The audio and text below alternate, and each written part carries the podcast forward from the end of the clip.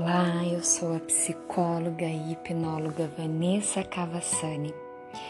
Quero conversar com você hoje sobre a nossa possibilidade de vencer todas as dificuldades, ter motivação para vencer as dificuldades da vida, porque nascemos para vencer.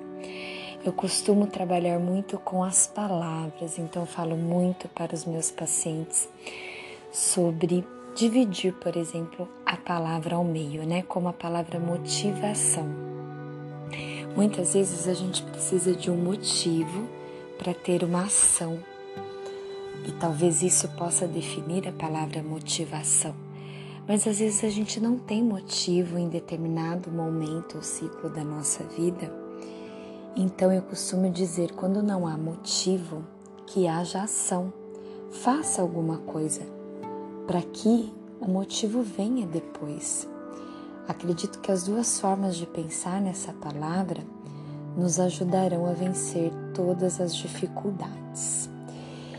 E quais são as nossas dificuldades? Muitas vezes financeira, familiar, profissional, dificuldades com o nosso eu interior Vamos refletir um pouquinho em algumas dessas dificuldades. A dificuldade financeira, principalmente nesse momento que nós estamos é, vivendo, né, diante da pandemia, diante de um cenário tão difícil, pouco dinheiro, dívidas, qual seria a solução?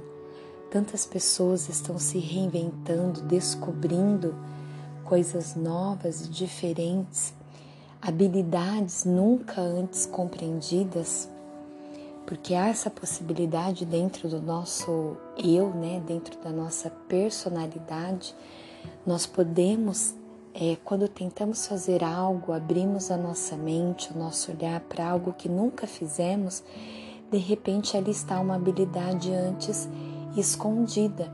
Isso faz parte da nossa personalidade, por isso que é muito válido tentar sempre fazer coisas diferentes, coisas que de repente nunca tenhamos feito.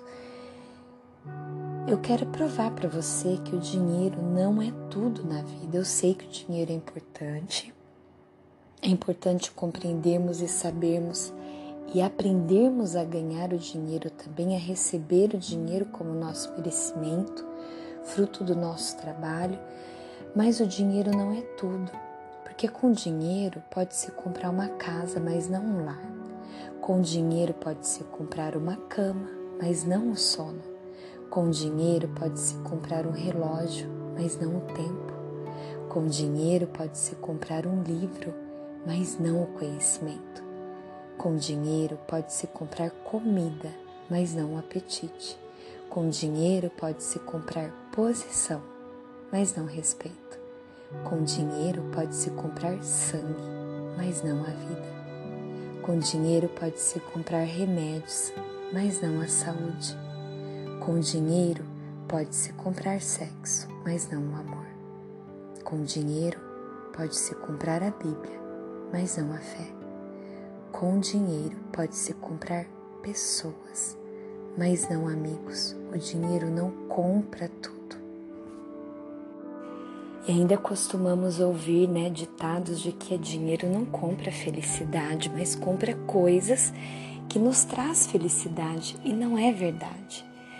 Nós acabamos nos adaptando, é, o nosso cérebro acaba nos adaptando às conquistas materiais, por exemplo, um carro novo, uma casa nova, acabamos nos acostumando e a curva que nos leva a termos felicidade, ao adquirirmos alguma coisa é, em determinado momento da nossa vida, essa curva ela, ela chega a um nível de adaptação.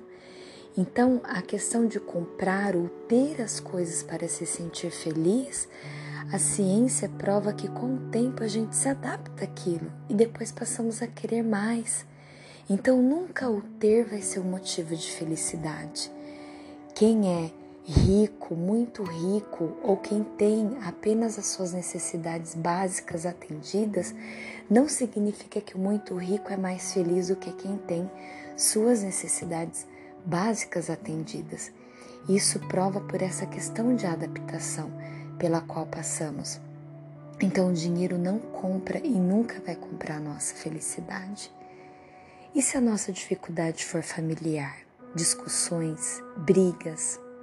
A única forma de vencer uma discussão é evitá-la.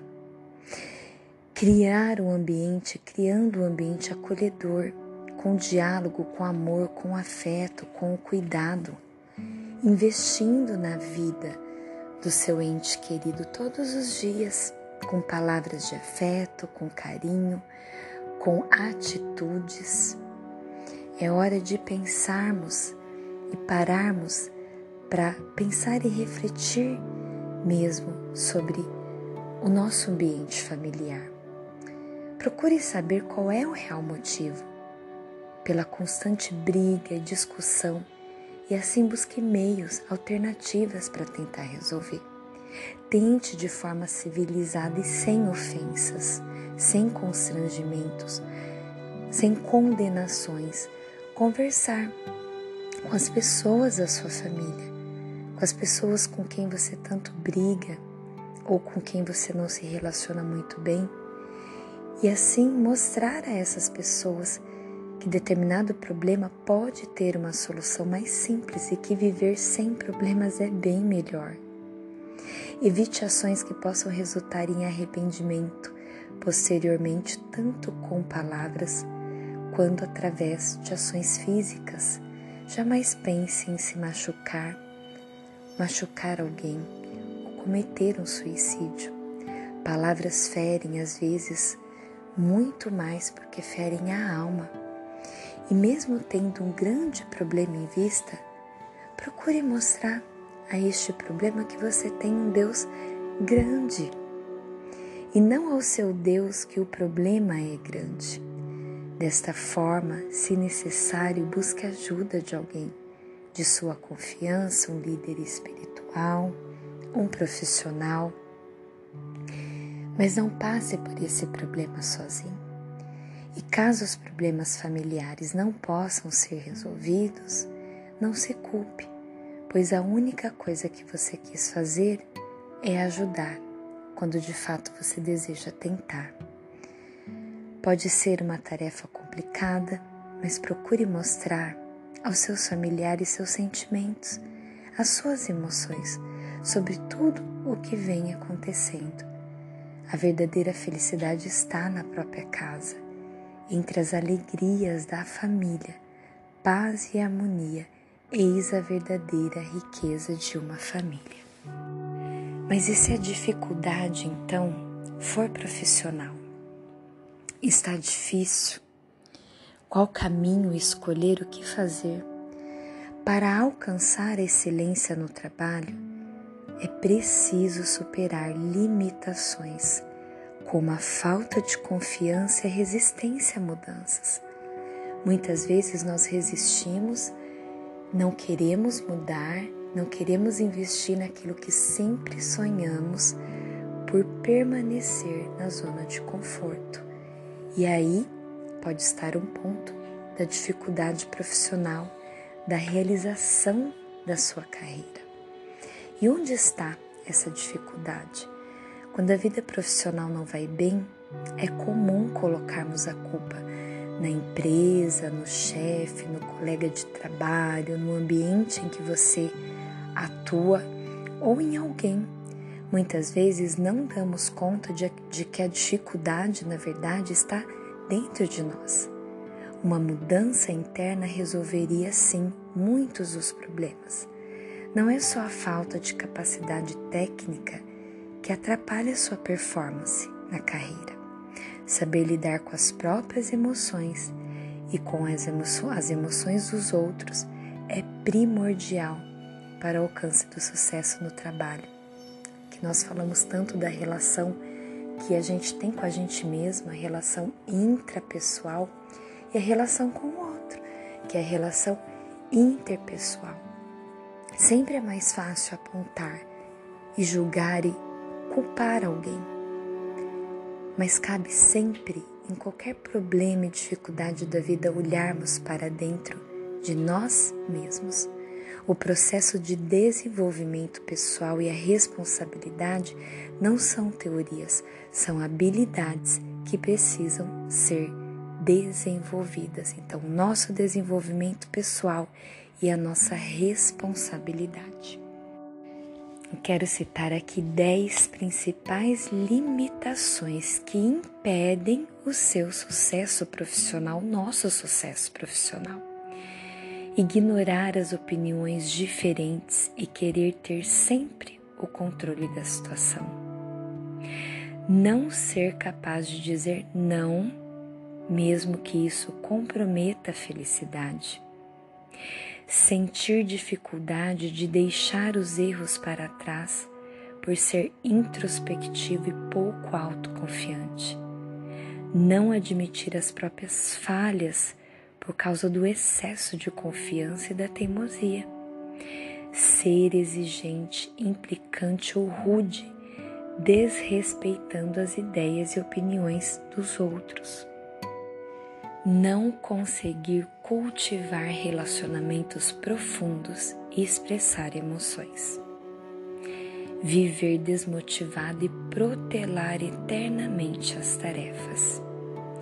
Resistir às mudanças e demonstrar nervosismo diante das incertezas, ser agressivo, raivoso, deixando as emoções se exacerbarem ao se sentir desafiado, tomar decisões rápido demais e ficar entediado facilmente.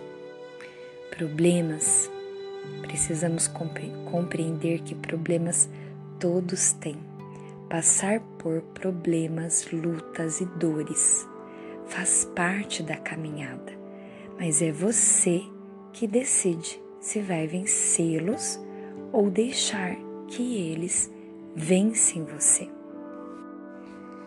Saber ser feliz também é saber ser triste, porque ser feliz não é ter uma vida perfeita, mas usar as lágrimas para irrigar a tolerância, usar as perdas para refinar a paciência, usar as falhas para esculpir a serenidade, usar os obstáculos para abrir as janelas da inteligência. Jamais desista de si mesmo. Jamais desista das pessoas que você ama.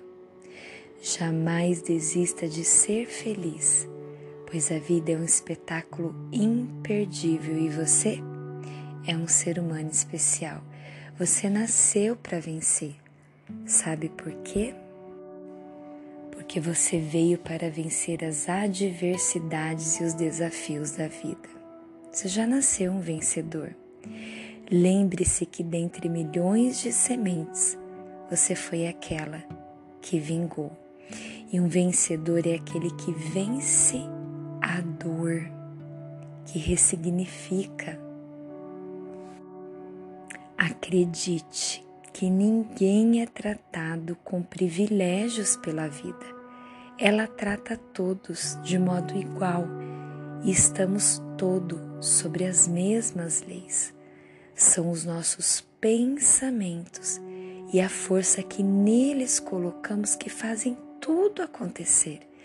Tudo muda quando a gente muda, a começar pelaquilo que pensamos.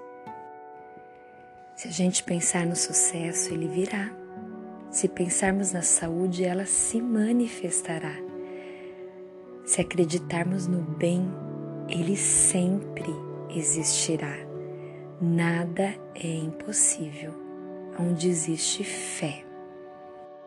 Então, Vamos relembrar, relembrar qual, quais eram mesmo os nossos problemas?